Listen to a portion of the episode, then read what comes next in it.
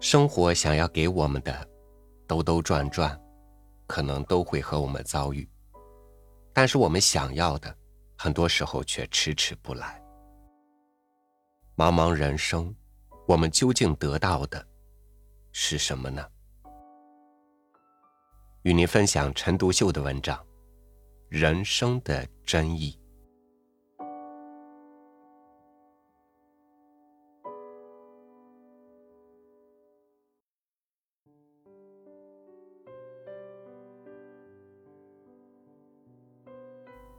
人生在世，究竟为的什么？究竟应该怎样？这两句话实在难得回答的很。我们若是不能回答这两句话，糊糊涂涂过了一生，岂不是太无意识了吗？自古以来，说明这个道理的人也算不少，大概约有两种。第一是宗教家。像那佛教家说，世界本来是个幻象，人生本来无生，真如本性为无名所迷，才现出一切生灭幻象。一旦无名灭，一切生灭幻象都没有了，还有什么世界，还有什么人生呢？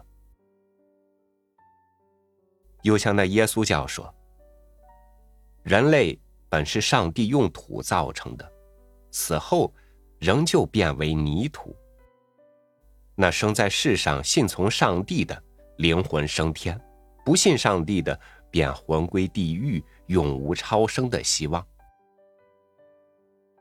第二是哲学家，像那孔孟一流人物，专以正心修身、齐家治国平天下，做一大道德家、大政治家为人生最大的目的。又像那老庄的意见，以为万事万物都应当顺应自然，人生知足便可长乐，万万不可强求。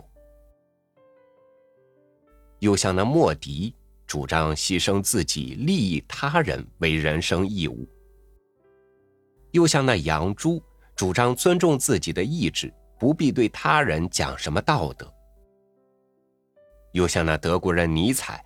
也是主张尊重个人的意志，发挥个人的天才，成为一个大艺术家、大事业家，叫做寻常人以上的超人，才算是人生目的。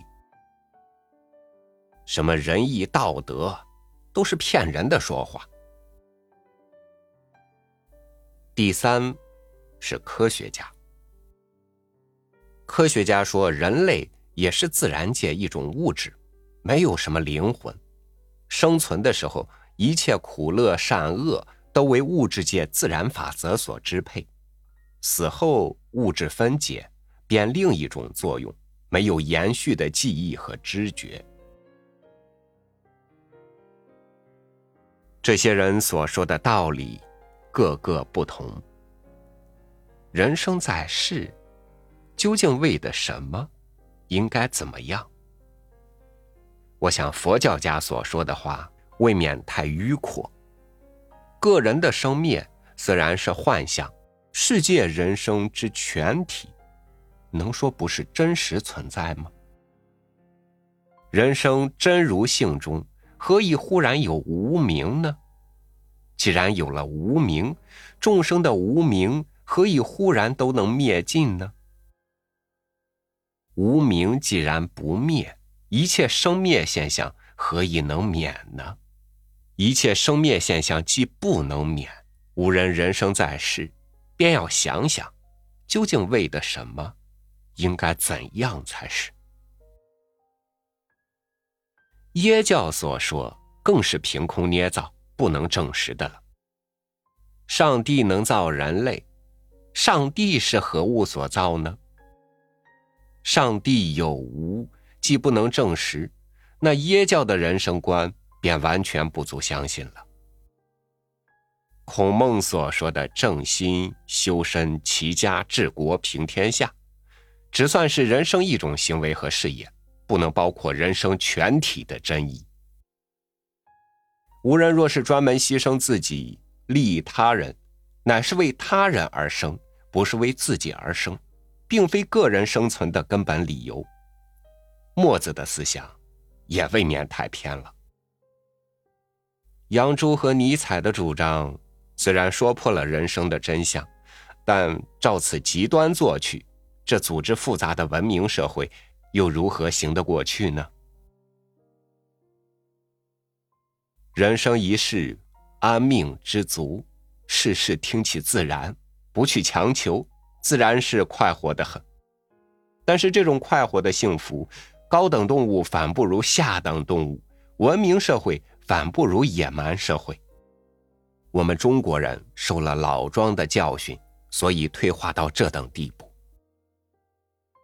科学家说，人死没有灵魂，生时一切苦悲善恶都是物质界自然法则所支配。这几句话倒难以驳他。但是我们个人虽是必死的，全民族是不容易死的。全人类更是不容易死的了。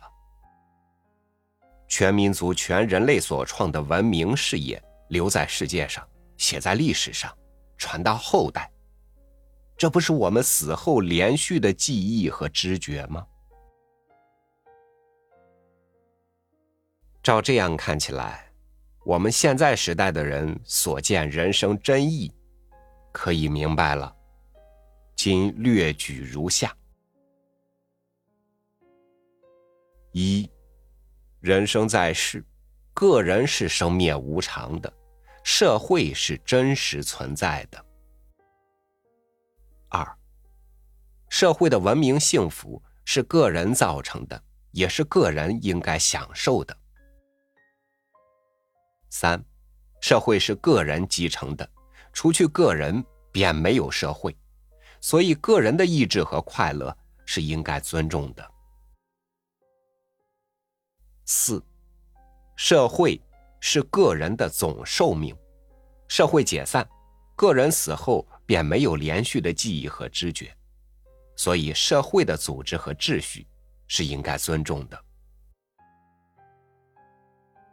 五，执行意志，满足欲望，子食色以至道德的名誉都是欲望，是个人生存的根本理由，始终不变的。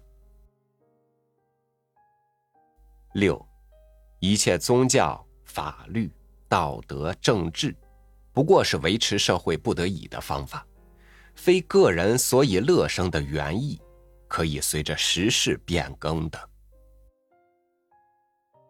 七，人生幸福是人生自身出力造成的，非是上帝所赐，也不是听其自然所能成就的。若是上帝所赐，何以厚于今人而薄于古人？若是听其自然所能成就，何以世界各民族的幸福不能够一样呢？八，个人之在社会，好像细胞之在人身，生灭无常，新陈代谢，本是理所当然，丝毫不足恐怖。九，要想幸福，莫怕痛苦。现在个人的痛苦，有时可以造成未来个人的幸福。譬如有主义的战争所流的血，往往洗去人类或民族的污点；极大的瘟疫，往往促成科学的发达。总而言之，人生在世。究竟为的什么？究竟应该怎样？我敢说道：个人生存的时候，当努力造成幸福，享受幸福，并且留在社会上，后来的个人也能够享受，地相传授，以至无穷。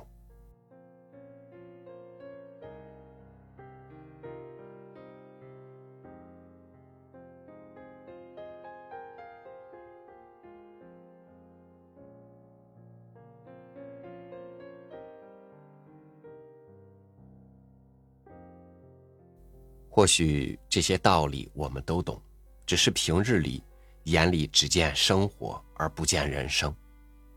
等我们发现这些被抛在脑后的最简单的道理时，却发现人生已所剩无几。感谢您收听我的分享，欢迎您关注微信公众号“三六五读书”，收听更多主播音频。我是超宇，祝您晚安，明天见。